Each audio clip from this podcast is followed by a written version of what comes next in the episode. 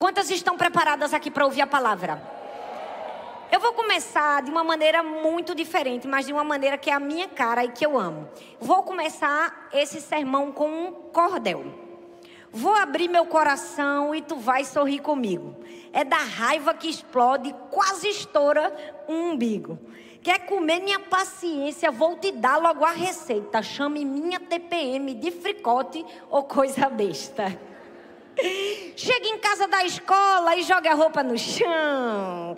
Ou questione a fatura desse mês no meu cartão. Oh Deus, vai passando pela sala bem na hora que eu passo o pano, que eu garanto que você não vai ver nem virar o ano. Se eu tiver de cara feia, por favor, não insiste no motivo. Até que eu diga, eu só acho engraçado que. E prepara teu ouvido. Estou contando tudo isso, mas é mais por desabafo. A verdade é que a raiva pega a gente feito um laço. Tira a graça, a unção, o equilíbrio, o afeto. E a vergonha a gente escolhe se é no crédito ou no débito. O amor de Jesus Cristo nos transforma para melhor. A mais braba e valente num docinho de alfajor. Não se frustre, retroceda, desespere nem desista. O Deus que a gente serve é bem maior que a nossa ira. Sem mistério, sem magia, invenção amarmelada. Toda mudança começa com uma alma quebrantada. Aê!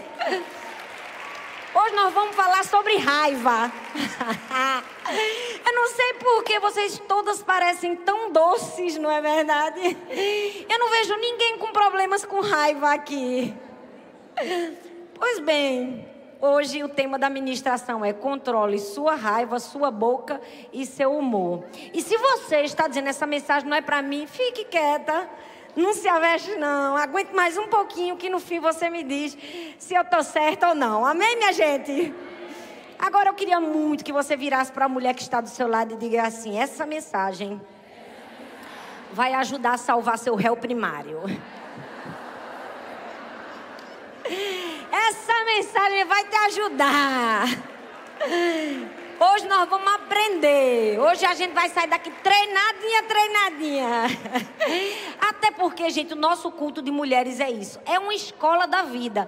Todo mês a gente aprende uma lição para a vida diferente e a gente nunca falta. Quem está aqui e quem está online com a gente é assim. Todo mês está colado com a gente no Todas por Um. No culto passado, nós falamos sobre como vencer a guerra na mente e quase 600 mil pessoas. Vocês têm noção do que é isso, gente?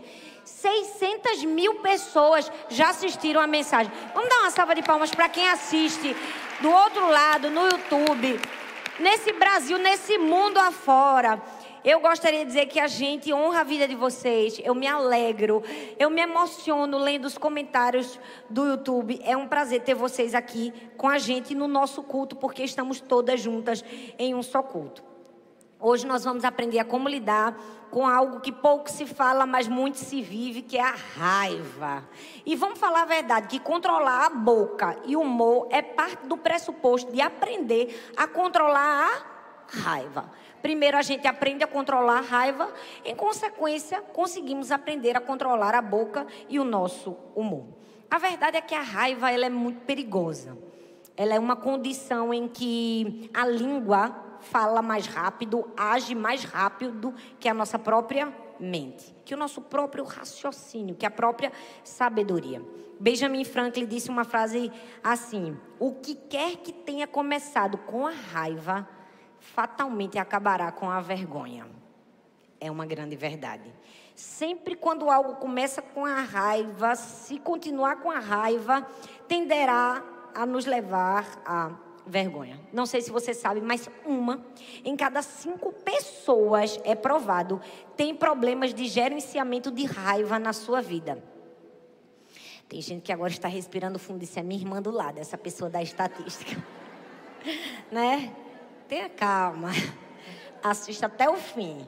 Eu estou falando, assiste até o fim. Depois a gente conversa, ok? Uma, gente, em cada cinco pessoas tem problemas de gerenciamento de raiva. Você já percebeu que a raiva no trânsito tem aumentado de maneira absurdamente? As pessoas estão freneticamente buscando conselheiros, terapias, ajudas. Curso de gerenciamento de raiva vende assim, ó, feito água. Porque parece que a raiva é algo que tem aumentado nos últimos dias, nos últimos tempos. Hoje eu serei uma conselheira de gerenciamento de raiva. Hoje nós vamos aprender sobre gerenciar a raiva, mas talvez você pense, só hoje? E quando eu tiver com uma raiva na minha casa, aí você tem o Espírito Santo todos os dias do seu lado, o seu paracleto, aquele que foi feito para estar ao seu lado, para te ajudar a controlar sua raiva e viver a vida que agrada ao Senhor. Um filósofo uma vez disse assim, ó, que a raiva ela é um sentimento que se apodera de todo o nosso corpo. Ou verdade é essa frase. A raiva, gente, é um sentimento que se apodera do nosso corpo. Quem aqui consegue perceber quando ela pega você? Quando a raiva pega você, você sente no corpo todo. Gente, uma mulher com raiva, o sangue de Jesus tem poder. Pensa, uma mulher com raiva, ela é capaz de ficar falando durante duas horas seguidas, no mesmo tom, na mesma velocidade. E no fim, ela vai encerrar. Mas eu não vou falar nada, não, porque eu vou ficar calada. É verdade ou não é? Depois que ela falou duas horas, ela tem que encerrar com essa. Não. Eu prefiro ficar calada. Deus, Deus é minha justiça. Deus é a minha defesa. Ela já se defendeu durante duas horas, né? Ela só advogada, auxiliar de Cristo. É verdade ou não é? Olha, gente, uma mulher com raiva, a gente precisa aprender sobre raiva. É verdade ou não é? Já viu o marido, gente? O marido é assim, quando percebe que você está com raiva, ele pergunta: "O que foi?" A gente diz: "Nada". Aí ele pergunta, não precisa perguntar três vezes. Na segunda, quando ele diz, o que foi? A gente faz assim, ó. Nada. Eu só acho engraçado que se fosse para fazer, aí começa a perepepepepe até o fim. É verdade ou não é?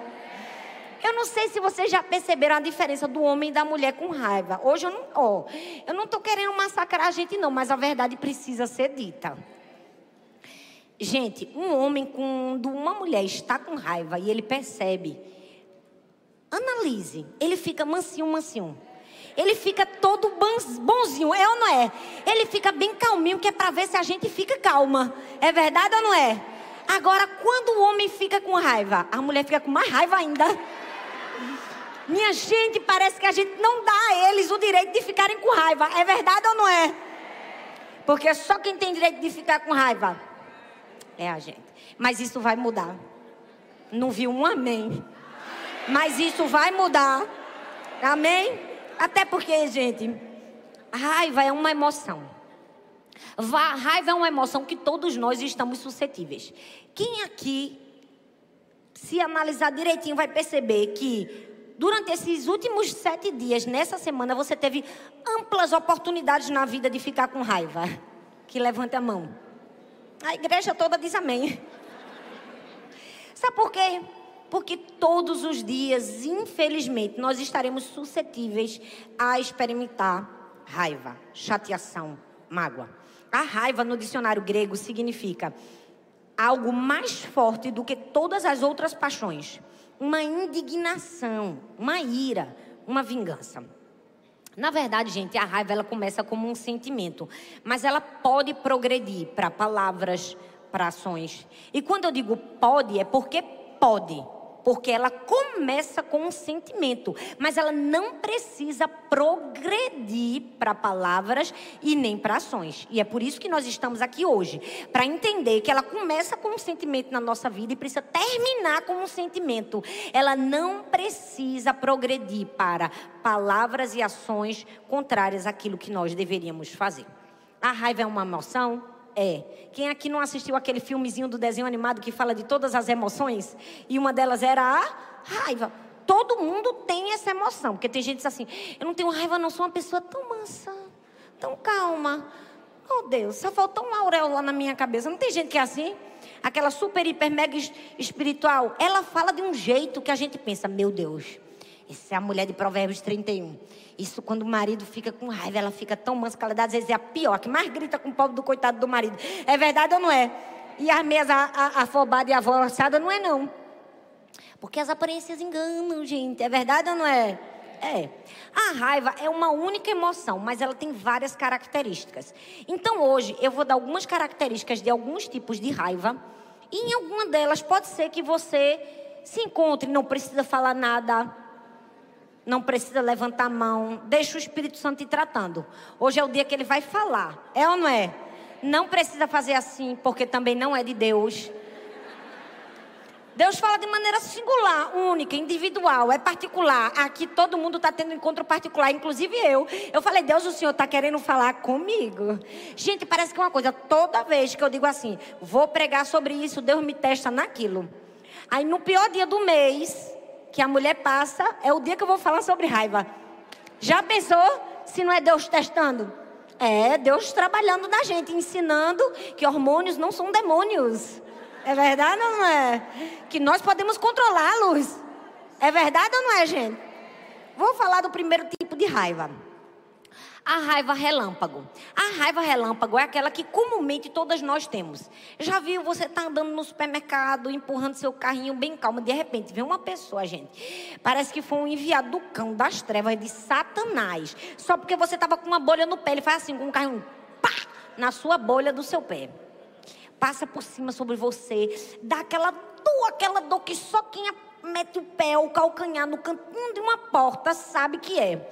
Sobe aquela raiva, mas na mesma hora ela desaparece. Por quê? Porque você sabe que foi um assim e ela vai embora.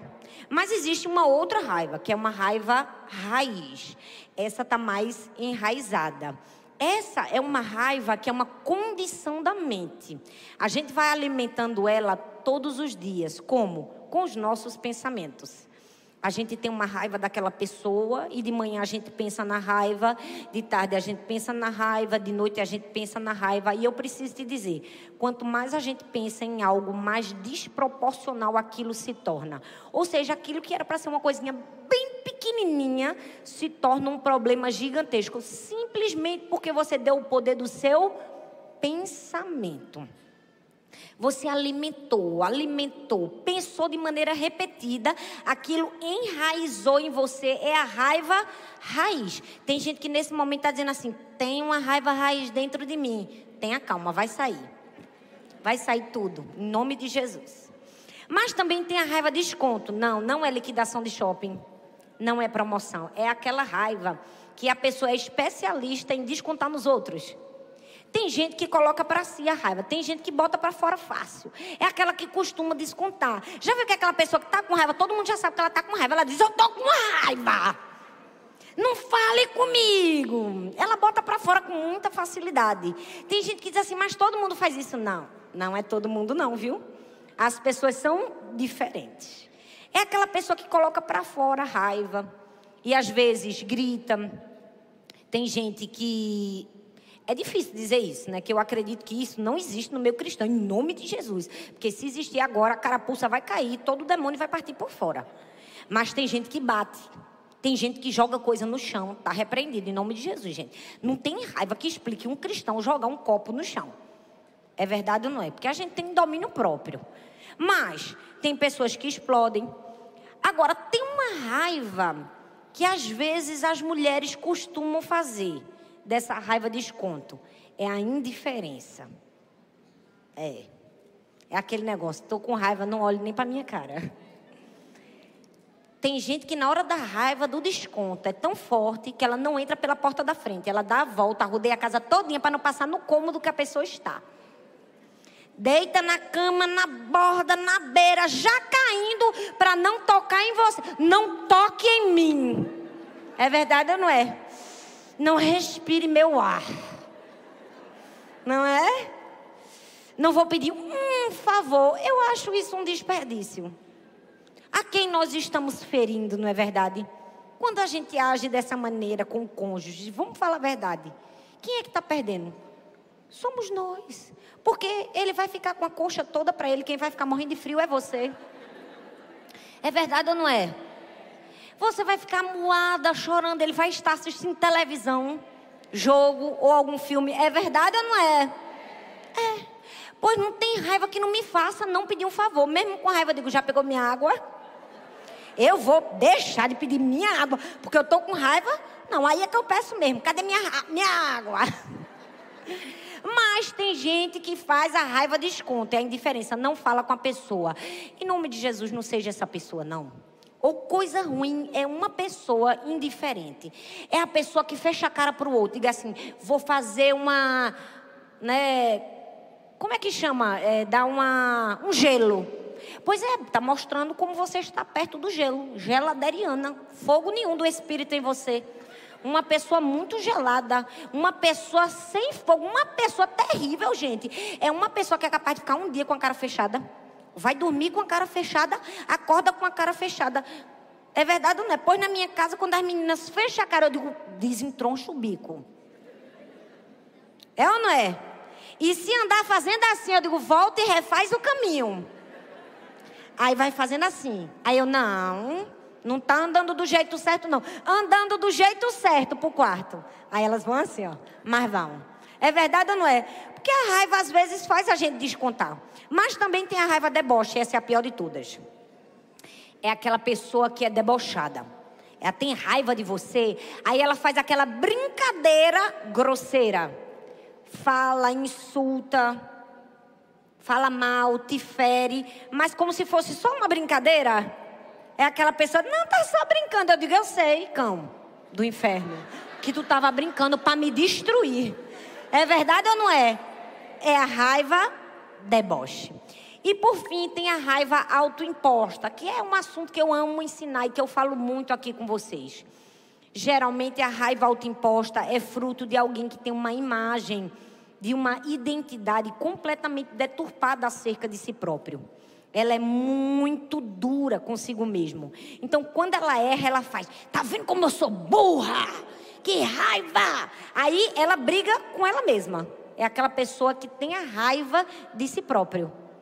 Tudo que faz, não pode cometer um erro que ela já está brigando com si próprio. Geralmente, pessoas que têm uma raiva autoimposta, ou seja, uma raiva consigo, elas são intransigentes com elas e com as outras pessoas. Porque o maior problema delas não é a raiva, é a culpa. Elas trazem para dentro de si um peso de culpa tão grande que essa culpa as impede de ter o domínio próprio. Mas a Bíblia fala em Efésios, capítulo 4, versículo 26, diz assim: Irai-vos, mas não pequeis. Irai-vos, mas não pequeis. O que é a ira, gente? É a ira, é um sentimento que está tentando nos fazer pecar. Ela é um pecado? Não. A ira é um sentimento que nos leva e pode nos levar a pecar. Por isso que é uma grande vitória quando a gente consegue vencer a ira. Ou coisa boa é quando a gente vence a ira. É verdade ou não é? Ou coisa boa é quando a gente respira fundo tem domínio próprio. Quem está lembrada da mensagem de Abigail, do culto de mulheres, do ano passado, ou retrasado, que eu estava com a roupa laranja? Eu tenho que dizer a cor da roupa. É ou não é? Para lembrar. Coisa boa quando a gente vence. Coisa boa quando a gente tem domínio próprio. A gente nunca deve dizer assim: eu não consigo me controlar. É mais forte do que eu. Não, porque a Bíblia diz que Deus não nos deu nenhuma tentação que fosse superior à nossa capacidade de vencer. Então nunca diga é mais forte do que eu. Eu não consigo superar. Porque eu acho que Deus fica olhando do céu e dizendo assim: esqueceu de ler a Bíblia, não foi? consegue. Consegue. Não existe nenhum problema que a gente, com Deus, não tenha a capacidade de superar vencendo a raiva. Talvez essa mensagem não seja para você hoje. Porque talvez hoje você não esteja enfrentando esse sentimento da raiva, mas eu preciso te dizer, fatalmente ela poderá ser para você amanhã, ou semana que vem, ou mês que vem.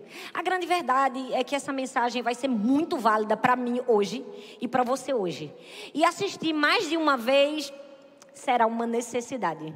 Para algumas, 10 é um número bom. Entrou no YouTube, assiste uma, duas, três, quatro. Repete assim, até chegar a 10. Entrou, pronto, entrou. Ou então acorda de manhã ouvindo a palavra, para você não dizer assim, eu acordo e passo raiva, vou dormir e passo raiva. Não, você acorda com o YouTube e vai dormir com o YouTube, não passo raiva, eu venço a raiva, em nome de Jesus. Amém, minha gente? Afinal, muitos de nós temos problemas com raiva, mas alguns estão cientes desse problema e outros estão ignorantes, ainda não estão cientes sobre o seu problema. Não nos torna mal, não nos torna uma pessoa má ter a raiva. O problema é quando a gente não sabe responder à raiva. O problema é quando a gente permite que a raiva destrua os nossos relacionamentos. A raiva, às vezes, é até um sentimento de proteção. A raiva diante de uma injustiça, por exemplo, pode nos levar a um bom comportamento. É o caso de Cristo quando chegou no templo e as pessoas estavam fazendo do templo um mercado. É o caso de Davi, que se indignou quando viu Golias dizer assim: Eu quero ver quem vai vencer não é? Sabe aquela raiva boa que vem? Entenda a raiva boa, para depois você não estar tá dizendo eu tenho uma raiva boa, que a pastora disse que tem uma raiva boa. Entenda, uma indignação que te leva a um bom comportamento. Mas a verdade é que a gente vive hoje num mundo extremamente violento e irritado. Vocês já perceberam que as pessoas elas estão o tempo todo irritadas, vitimistas e achando que tudo que você fala é contra elas? Gente, eu, eu vi ontem, no avião, a moça, a comissária que atendeu a minha mãe com o cardápio perguntando o que ela ia comer. Gente, minha mãe fez uma pergunta, ela levou para o lado pessoal. Minha mãe só fez uma pergunta sobre o peixe. Eu fiquei pensando, meu Deus, como as pessoas estão completamente fora de si. Mas nós somos diferentes e precisamos ser diferentes. Por quê? Porque a gente precisa ser transformação. A gente não pode agir do mesmo jeito que o mundo age. Então hoje eu quero te dar cinco lições preciosas para você gerenciar a sua raiva. E essas cinco lições estão em cinco personagens que infelizmente não controlaram a sua raiva. Sim. O primeiro deles é Moisés. Esse é do capítulo 2, do verso 11 ao 15, diz assim: Moisés já era um homem feito. Um dia ele saiu para visitar o seu povo e viu como os israelitas eram obrigados a fazer trabalhos pesados. Viu também um egípcio batendo num israelita, um patrício seu. Moisés olhou para os lados e, vendo que não havia ninguém ali, matou o egípcio e escondeu o corpo na areia. No dia seguinte voltou e viu dois israelitas brigando. Então perguntou o que um maltratava o outro: Por que você está batendo no seu patrício? O homem respondeu: Quem pôs você como nosso chefe ou nosso juiz? Você está querendo me matar como matou o egípcio? Então Moisés ficou com medo e pensou: Já descobriram o que eu fiz. Quando o rei do Egito soube o que Moisés havia feito, quis matá-lo, porém ele fugiu e foi morar na terra de Midian. Nesse exemplo e nesse episódio, a gente vê Moisés com um ímpeto de raiva, a ponto de tirar a vida de um egípcio. Um clássico exemplo de alguém fora de controle. Alguém que explodiu. Mas você já parou para pensar por que, que Moisés estava fazendo aquilo? Por que, que Moisés matou aquele egípcio que não estava fazendo mal contra ele de maneira direta? Na verdade, o egípcio estava ofendendo um outro hebreu. A verdade é que Moisés estava com muita raiva. Ele estava muito frustrado por tudo que havia acontecido na sua história, na sua trajetória. Moisés estava vivendo uma grande crise de identidade. Ele não sabia se era hebreu, se era egípcio. Ele não sabia se era filho de Joquebede, filho da filha de Faraó. Ele estava muito confuso em relação aos seus costumes, sua cultura e até mesmo em relação ao seu próprio Deus. Então, no meio de toda aquela crise de identidade, ele resolve se impor como um hebreu e, na raiva, ele mata o egípcio. Infelizmente, muitos de nós cometemos muitos erros na raiva. É verdade ou não é?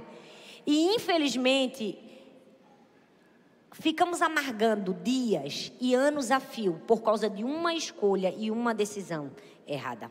Moisés matou o egípcio e aquilo que ele achava que ele mais ia ter, que era paz, foi exatamente o que ele menos teve. Ele teve ausência de paz. Ele precisou fugir para o deserto de Midian. Por quê, gente? Porque quando a gente age na raiva, todas as consequências são danosas. A primeira, ele não conseguiu se vingar do seu povo.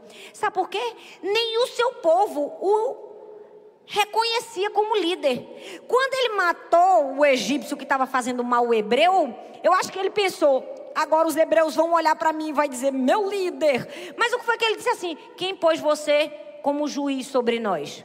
quando ele entrou na briga de dois hebreus. Então, ele não conseguiu vingar, que era o que ele queria. Segundo, ele não conseguiu machucar seu verdadeiro inimigo. O inimigo era o egípcio? O verdadeiro inimigo dele, que nada, em nada foi machucado, era o Faraó. A ira dele, a indignação, a raiva dele é por quê? Por causa do faraó. Um dia ele foi tirado de sua mãe, foi colocado num cestinho, foi lançado no rio Nilo, teve que ser criado por outra família, passou 40 anos em confusão. Então a ira, a raiva dele era contra o faraó, mas porque ele agiu no ímpeto da raiva, ele matou um egípcio que não tinha nada a ver na história. É verdade ou não é? Apesar de estar fazendo o mal a um hebreu. A verdade é que todos nós poderemos é, enfrentar a raiva, mas o primeiro conselho que Moisés nos deixa é que a gente precisa aprender a escrever aquilo que eu chamo de um manifesto contra a raiva. Um manifesto contra a irritabilidade. O que é isso? Escreva. Escreva para não sair da sua memória. O que? Escreva aquilo que lhe provoca raiva encontre a verdadeira raiz da sua frustração. Gente, Moisés precisava ter escrito e ter dito: a raiz da minha raiva é o faraó. mas ele não entendia a raiz da raiva. Então, na hora que a raiva pegou ele, ele foi e matou o egípcio. O que é que nós precisamos para vencer a raiva? Escrever um manifesto contra irritabilidade, contra raiva na nossa vida. O que é isso? Não estou entendendo. Eu vou dizer todo mundo sabe que lhe provoca raiva. É verdade ou não é? Se você sentar com um pouquinho de paciência, uma musiquinha relaxante no fundo, e disser assim: Deus, fala para mim, ele vai puxar uma lista assim, ó. É ou não é? Aí o que é que você faz? Você começa a escrever. Sabe por quê? Nós precisamos descobrir a raiz da nossa raiva. Porque se a gente não descobrir a raiz da nossa raiva, o nosso sofrimento vai ser muito maior. Muitas pessoas estão sofrendo com a raiva. Por quê? Porque não entenderam. Não entenderam que tem coisas na nossa vida que não dá para mudar, gente. Moisés tinha que entender que aquele decreto que o faraó fez e que fez ele parar no rio, nunca ia ser alterado. Ele precisava entender que ele também não podia mudar o ambiente que ele tinha sido criado por anos. Ele precisava entender que ele não poderia mudar com toda a força da sua raiva as injustiças sofridas pelo povo. O que é que ele tinha que entender? Que ele precisava entregar a sua raiva para Deus. Parece simples, mas é o que nós precisamos fazer. A gente precisa encontrar a raiz da raiva e entregar para Deus. A gente precisa descobrir o que é que me tira a raiva. E, gente, pode ser coisas pequenas. Tem gente que está aqui, meu Deus, o que me tira raiva é gente que se mete na minha maternidade, dá raiva. Ou coisa ruim é uma mãe ensinando um filho, a outra pessoa fez. Olha, porque na minha época, é a verdade ou não é? A gente não vai dizer o grau do parentesco que costuma se meter. Não vai dizer. Não é? Mas festa de família é um grande motivo. Natal parece que todo mundo escolhe para apontar todos os seus erros quando as crianças começam a correr ao redor da mesa, a passar o dedo no bolo. É verdade ou não é? Nunca. Tá vendo que um filho meu não fazia um negócio desse? Ou coisa para subir a raiva da gente. É ou não é? Quando uma pessoa faz um comentário maldoso a seu respeito.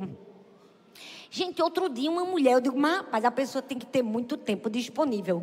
Eu postei uma foto, eu e Arthur malhando ela, que roupa horrível de academia. Eu digo, mas mulher, melhore. Eu tô malhando. Ela não é, não dá aquela raivinha, mas eu digo assim, talvez a bichinha ainda não foi malhar. Não botou pra fora esse ódio. É verdade ou não é? Mas, gente, a verdade é que muitas coisas terminam por tirar a nossa paciência, nos levar à raiva. Eu mesmo preciso confessar. Todo mundo querendo que eu confesse. Mas vocês são curiosos. Vamos falar a verdade. Pensa num negocinho para fazer raiva, a gente tem isso aqui. Celular. Gente, tem horas que eu não entendo como é que a pessoa levanta, ela mexe no celular, ela vai comer, ela está no celular. Ela vai no banheiro, ela leva o celular. É verdade ou não é? é ela sai do quarto para a sala, ela leva o celular e na hora que a gente liga não atende o celular. Eu não vou falar nomes aqui não. Mas tem pessoas aqui que eu morro de ligar. Não, não estou tentando achar ela aqui, ó. Estou tentando achar ela aqui. Não vou. É, tá lá. Até ela senta desse lado aqui, ó. Com certeza ela está aqui. Eu falo, gente, não é possível. Na hora que a gente liga, não atende. Aí tem hora que a gente está no meio de uma necessidade, a pessoa não atende. As causas são longas. Mas a verdade é que se a gente transferir a nossa raiva, como fez Moisés, a gente vai ter que lidar com ela de uma maneira terrível. A gente vai ter que fugir para não ser morto morto de nós mesmos, morto das consequências do nosso erro. Então, escreva um manifesto. Fala assim: eu vou escrever a raiz da minha raiva. Fala, eu vou anotar tudo que me provoca raiva. Porque quando você compreende a raiz da raiva, você ataca o sentimento certo. Segundo, eu vou adotar a regra dos 10 minutos. A Bíblia fala em João capítulo 18, do verso 4 ao 12. Eu não vou ler para a gente ganhar tempo. É aquele clássico exemplo de Pedro. Jesus está ali, bem próximo de cumprir o seu propósito, bem próximo de entregar a sua vida em favor de todos nós. E no meio daquele momento glorioso, prestes ao Senhor Jesus cumprir o seu propósito, vem os capangas, como diz no nordestino, para pegar Jesus.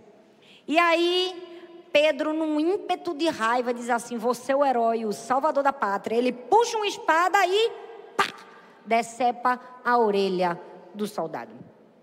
Seguindo esse nosso desfile dos personagens bíblicos que não controlaram a sua raiva, Pedro é o segundo na lista, mas na verdade ele deveria ser o primeiro, vamos falar a verdade. Pedro sempre teve probleminhas em controle emocional. Pedro é o exemplo daquela pessoa que explode e depois pensa. Tem algum Pedro aqui? Não precisa levantar a mão. Mas sempre tem um Pedro, que é aquela pessoa que explode e depois pensa: por que, que eu explodi? Já explodiu. Esse exemplo bíblico é o clássico exemplo que nos ensina uma grande verdade. Nunca vale a pena agir por impulso. Porque eu fico imaginando Pedro. Pedro pensou assim: você é o herói, você é o herói. Mas na verdade ele não foi herói nenhum. Ele passou foi vergonha.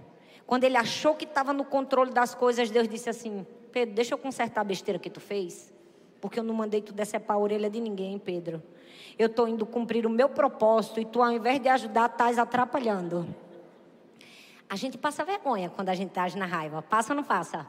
Passa. Às vezes, algumas vergonhas são necessárias na nossa vida. Eu falei isso hoje, na hora do almoço. Tem vergonha que vale a pena passar. Pedro estava tentando fazer o que nós muitas vezes somos tentados a fazer na hora da raiva: vingança. Eu vou me vingar.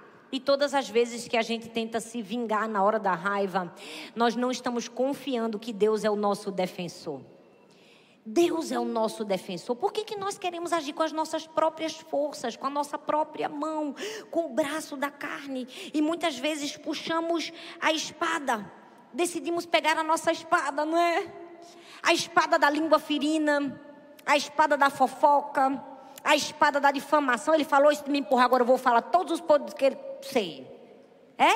Puxa a espada para cortar a orelha. Achando o quê? Achando que é o herói. Na verdade, está puxando a espada da destruição. Então, o que é que eu aprendo com Pedro? Que todas as vezes que a raiva me acometer, eu preciso fazer uma pausa. Uma pausa e respirar fundo. A raiva vai chegar aí, gente, porque a raiva chega para todo mundo. E eu preciso aprender que eu tenho que parar. Pare dez minutos, fique quieto e tenha uma conversa com Deus. Se todas as vezes que a gente tivesse com muita raiva de alguém, antes de gritar, de brigar ou de fazer qualquer coisa, a gente respirasse fundo e dissesse assim: Deus, eu preciso falar com você, a nossa vida seria tão diferente. A gente olha para a vida de Davi. Quando a gente começa a ler os salmos, a gente vê como ele era sincero, gente. Quando ele estava frustrado, ele dizia: Deus, eu estou frustrado. Quando ele se sentia abandonado, ele dizia: Deus, estou me sentindo abandonado. Quando ele tinha sido traído, ele: Deus, eu fui traído. Quando ele estava angustiado, ele dizia: Estou angustiado. Quando ele estava triste, ele dizia: Eu estou triste. Quando ele estava com raiva, ele dizia: Eu estou com raiva. Ei, você pode desabafar para a pessoa certa. Você pode fazer uma pausa, respirar fundo e jogar tudo para Deus. Você não vai pegar Deus de surpresa. Ele já conhece o nosso futuro, que o nosso presente. Então, quando você estiver imbuído de raiva, faça uma pausa, respire fundo e fale com Deus. Às vezes a gente precisa de coisas tão simples na vida, gente. É verdade ou não é? É, é tomar um banho. Ou coisa boa para passar raiva é tomar um banho. É ou não é? Quer ver quando os meninos trelam bem muito? O que, é que a gente faz? Vai tomar um banho para esfriar a cabeça das crianças. Qual foi a mãe que nunca botou um menino debaixo do chuveiro? Que atire a primeira pedra. Um banho calma, é verdade ou não é? Se você está com raiva, vá tomar um banho. Ligue uma música calma. Acenda uma velhinha cheirosa. É meu ritual. Quando o negócio não está bem para o meu lado, eu já sei, eu vou para o banheiro, eu fecho as portas, eu ligo a música, eu acendo uma vela, deixo bem cheirosinho, tomo um banho, deixo a água cair. À medida que vai lavando seu corpo, vai lavando suas emoções. Parece que você vai descomprimindo, é verdade ou não é? Acha um lugar, vai para a natureza, dá umas carreiras. Não tem dinheiro para fazer nada, vai para a orla, corre no mar. Uma coisa boa é correr com vento no rosto. O vento vai passando e o Espírito Santo vai soprando, vai dizendo: Você estava errada, você, oh Deus, é verdade, eu estava errada. É ou não é?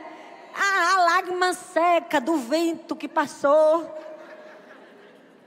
São coisas simples, é o quê? É uma pausa. Se Pedro tivesse feito uma pausa e respirado fundo, será que eu devo cortar a orelha ou perguntar a Cristo o que eu faço? Ele não tinha feito besteira. Faltou a ele uma pausa. Fala comigo, uma pausa. Fala uma, uma regrinha de 10 minutos. Todas essas estratégias são distrações que, na verdade, são uma estratégia de enfrentamento para impedir que o fluxo da reação da gente seja automático. Então, para o fluxo não ser automático, no grito, na raiva e em outras coisas piores, a gente enfrenta. A gente enfrenta o, o problema. Mas sabe qual é a maior dificuldade que nós temos? É que às vezes puxar a espada dá uma falsa sensação de poder para a gente. É verdade ou não é? É. Dá uma falsa sensação de poder. Eu fico imaginando Pedro, puxou a espada, cortou a orelha, disse assim: sou o herói. tá pensando que vai levar meu mestre sem eu fazer alguma coisa? É verdade ou não é? Tem vezes que quando a gente começa a gritar e se exaltar e falar, dá aquela sensação de poder, que a gente está no controle. Aí depois a gente vê a besteira quando Deus mostra que quem está no controle é Ele, é verdade ou não é? Fica calado que quem está no controle sou eu. Orelha, volta para o lugar. E a gente volta com vergonha. É verdade ou não é? É verdade. Quantas vezes a gente não puxou a espada, cortou a orelha e disse: Estou mandando Deus. Disse: Tu não manda nada, não, rapaz. Sai daí que tu fizesse besteira. E aí ele disse: Agora eu estou sendo conduzido ao meu propósito, é uma falsa sensação de poder. Então, passou uma raiva, respira, enfrenta com uma pausa, faz uma conversa com Deus, é verdade ou não é? Dá uma caminhada de bicicleta, é ou não é? Tem gente que está aqui pensando várias coisas, pode vir inúmeras na sua mente. Terceira lição, nós vamos aprender com Marta. Com Marta, pastora, você vai entender. A terceira lição para a gente enfrentar a irritabilidade, a raiva, é entender que a nossa agenda somos nós quem fazemos. Se é nossa agenda, a gente não pode botar a culpa em ninguém, é verdade ou não é? A Bíblia fala em Lucas capítulo 10, do 38 ao 42, que Jesus estava caminhando, chegou no povoado onde certa mulher chamada Marta o recebeu em sua casa. Quem recebeu, gente?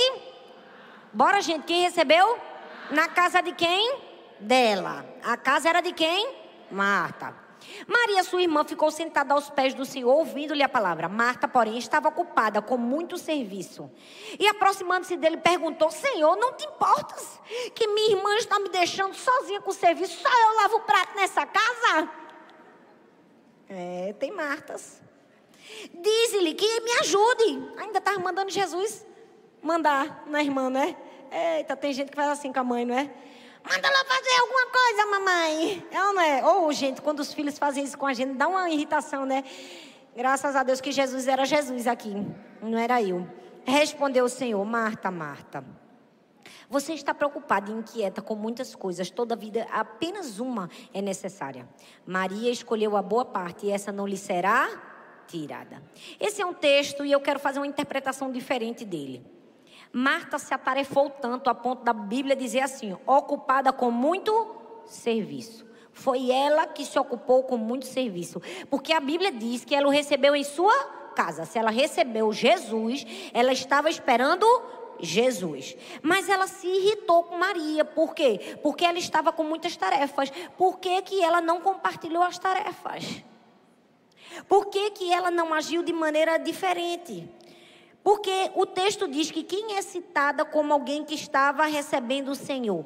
Marta, mas ela estipulou muito serviço para si própria. Se tem uma coisa que provoca raiva e irritabilidade na maioria de nós hoje em dia é o excesso de demandas. É verdade ou não é?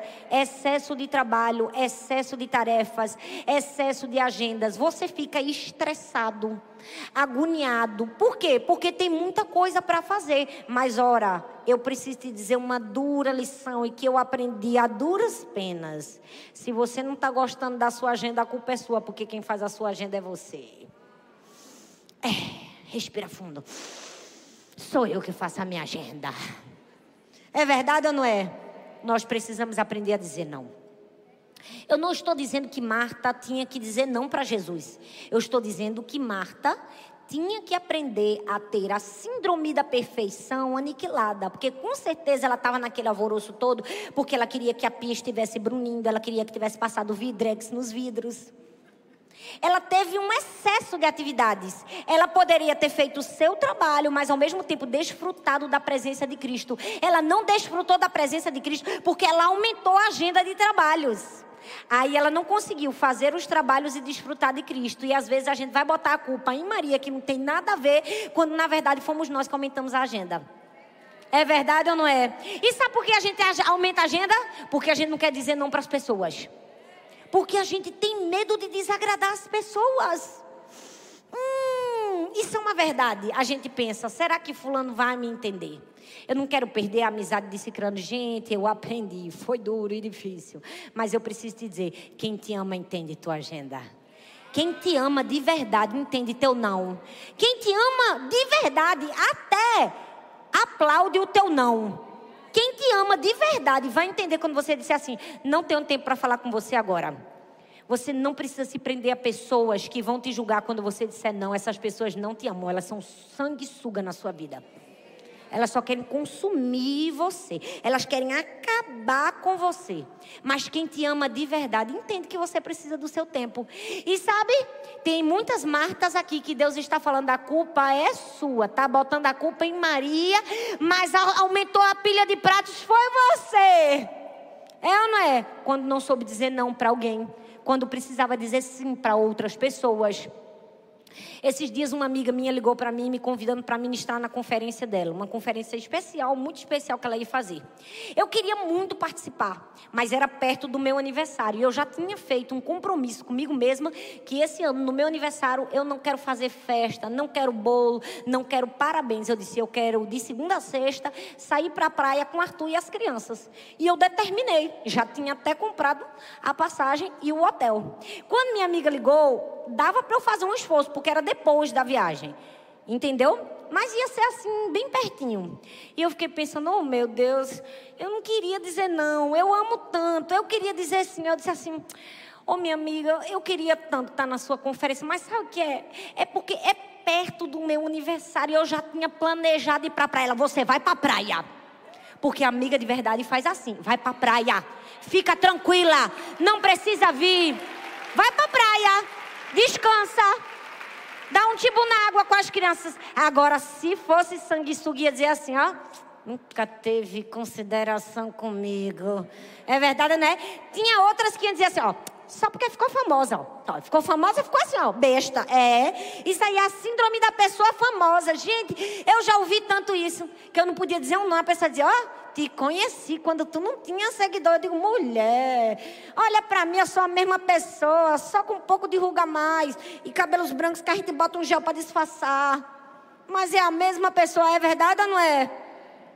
Então aprenda que pessoas assim não merecem sua consideração. Sua agenda, suas regras. Quarta lição, cheque sua dieta. Tem gente que diz, eu estou fugindo dois meses da nutricionista para a pastora vir falar da minha dieta. Tenha calma que é outra dieta.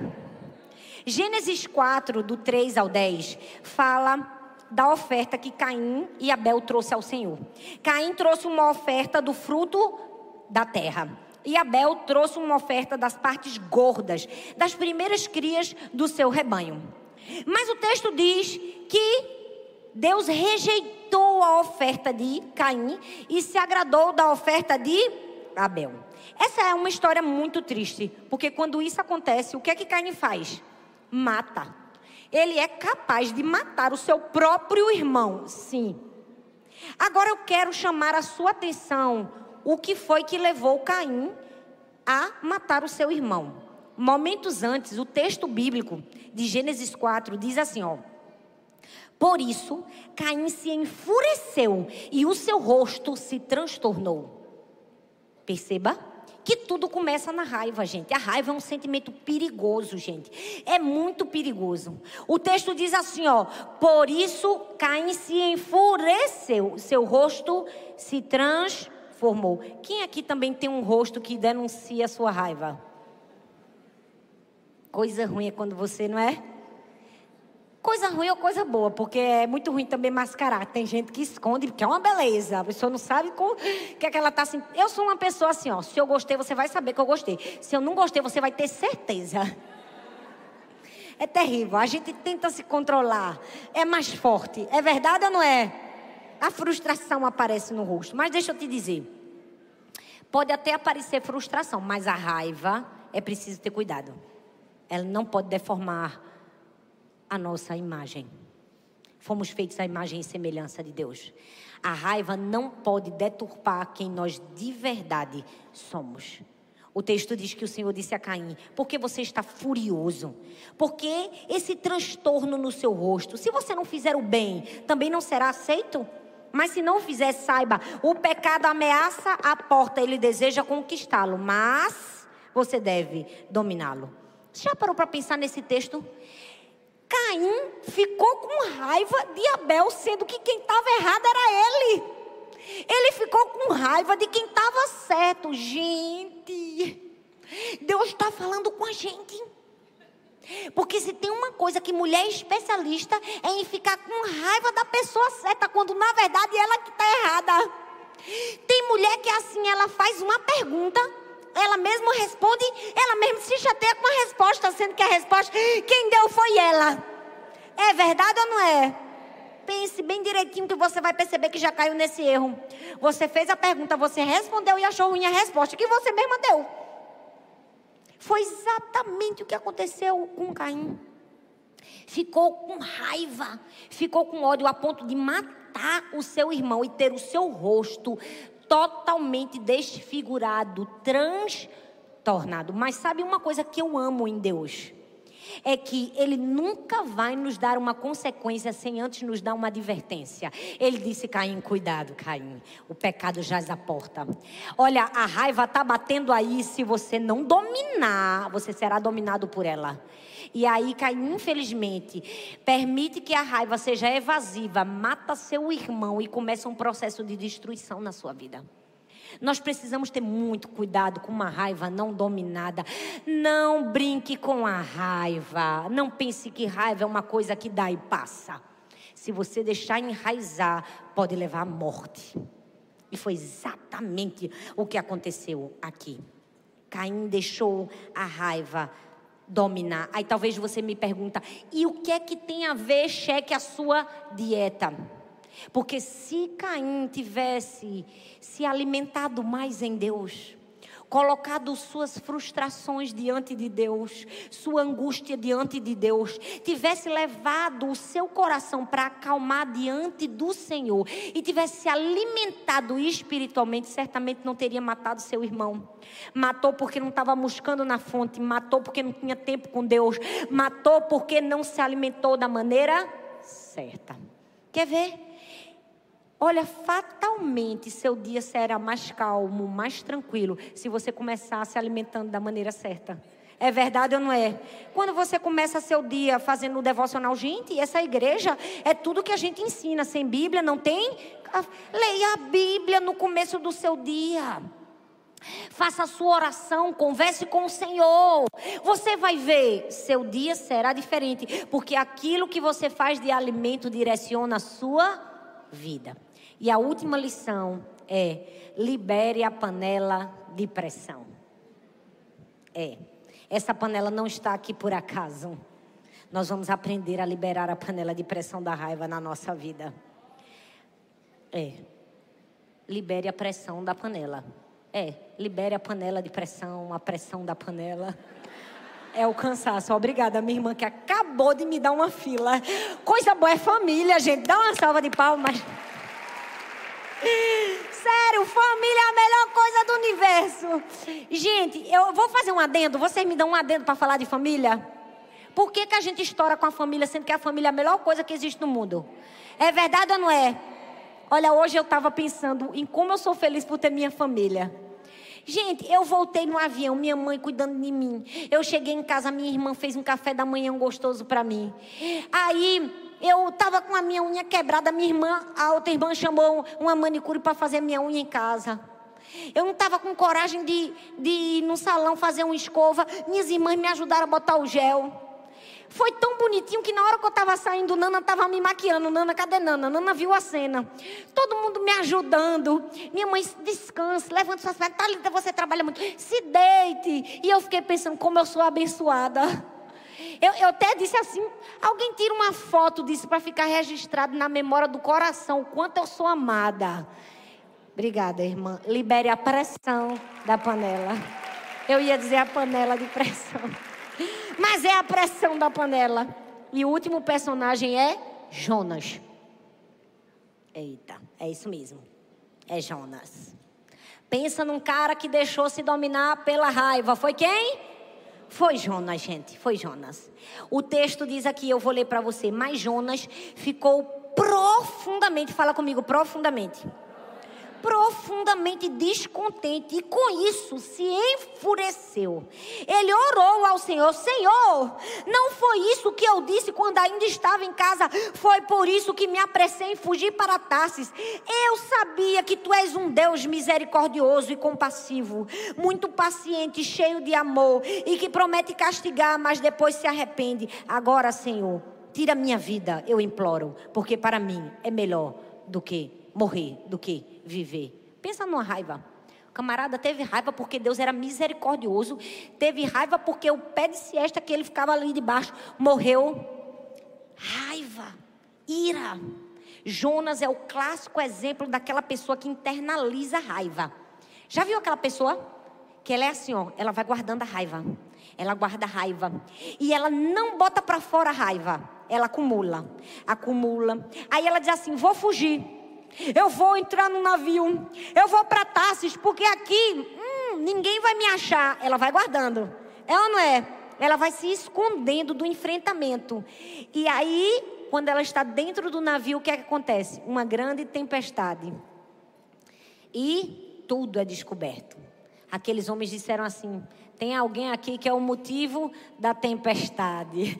Gente, a raiva uma hora é descoberta, é ou não é?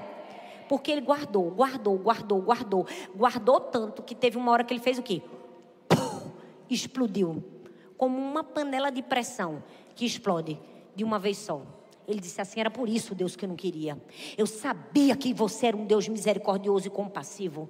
Sabe? Era por isso que eu estava fugindo. Gente, ele não somente disse que fugiu com raiva, ele se enfureceu porque Deus perdoou aquele povo, ele ficou indignado a ponto de esclarecer o motivo da sua ira. É por isso que todos nós precisamos aprender a liberar a panela de pressão aos poucos. Quando a gente vai fazer o fechão, é a pressão da panela, a pressão da panela. Hoje a gente vai aprender a fazer feijão, é porque é uma pessoa que não é cozinheira, gente. Não sei lidar com panela de pressão, mas vamos falar a verdade. A gente precisa liberar a pressão aos pouquinhos. É verdade ou não é? Quem aqui tem medo da panela de pressão? Eu tenho medo. Vou dizer, parece um ser humano à parte.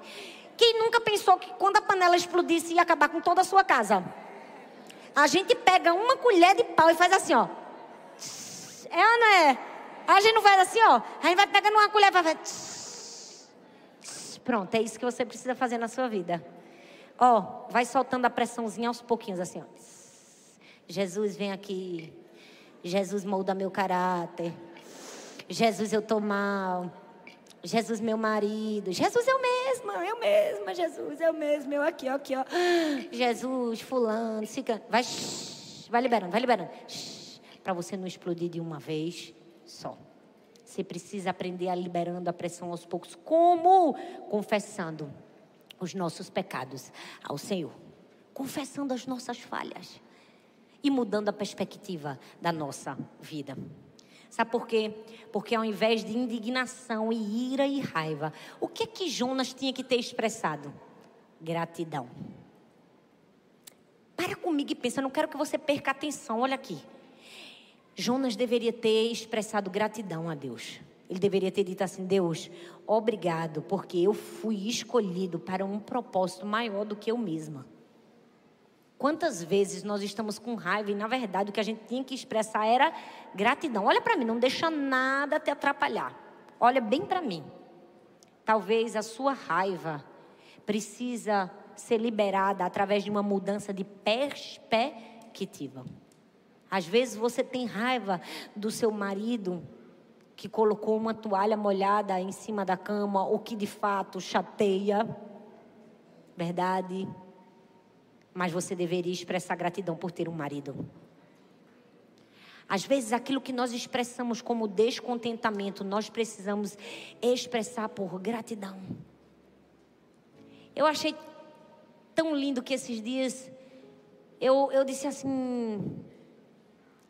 Foi, foi especial. Na verdade, não foi esses dias, foi ontem. Quando eu cheguei em casa, eu fui arrumar os documentos Toda vez que eu venho aqui, eu vou arrumando alguma coisa. E eu fui jogando fora alguns documentos velhos, e fui rasgando, e fui colocando fora. E nessa, eu achei várias caixas com várias cartas. De pessoas que escreviam cartas para mim, de testemunhos. E eu peguei as cartas e fui folheando algumas dessas cartas. E minha mãe ama as cartas. E ela disse assim: Talita, guarde essas cartas, minha filha.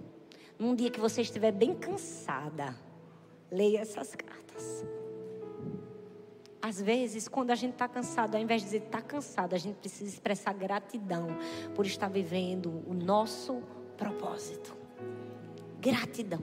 Se Jonas tivesse expressado gratidão.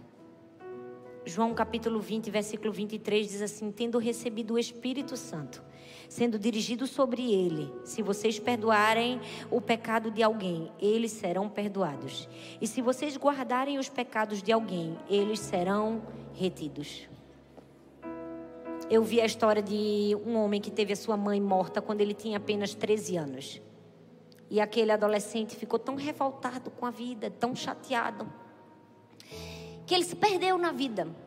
De maneira que ele começou a beber, se drogar, e se perdeu na vida de maneira tal que um desses momentos de droga, de abuso do álcool, ele dirigiu alcoolizado e terminou matando uma criança.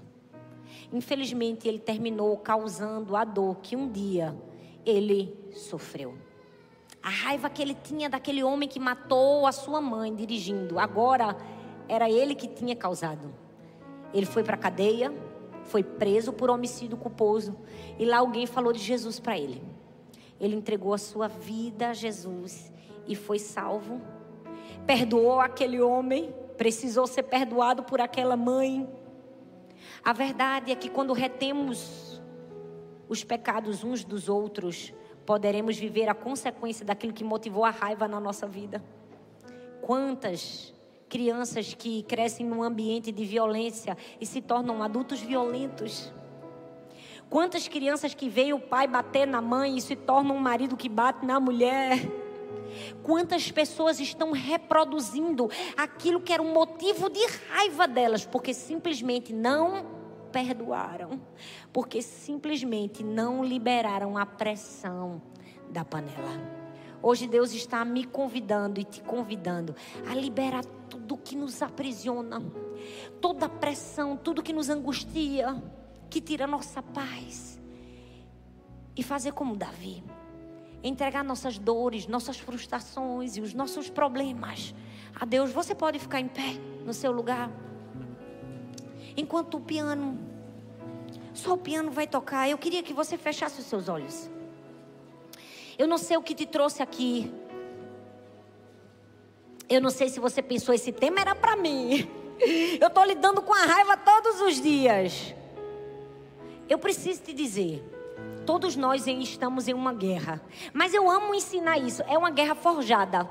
A gente só perde se a gente não comparecer, porque quem luta por nós é Deus. Então para de ficar dizendo assim, eu nunca vou vencer isso, vence. Nossa guerra é forjada. Nós somos filhos do dono do universo. Então, se a gente comparece no ringue, ele luta por nós. Hoje é o dia de você liberar talvez uma raiva presa aqui no seu coração. Feche seus olhos.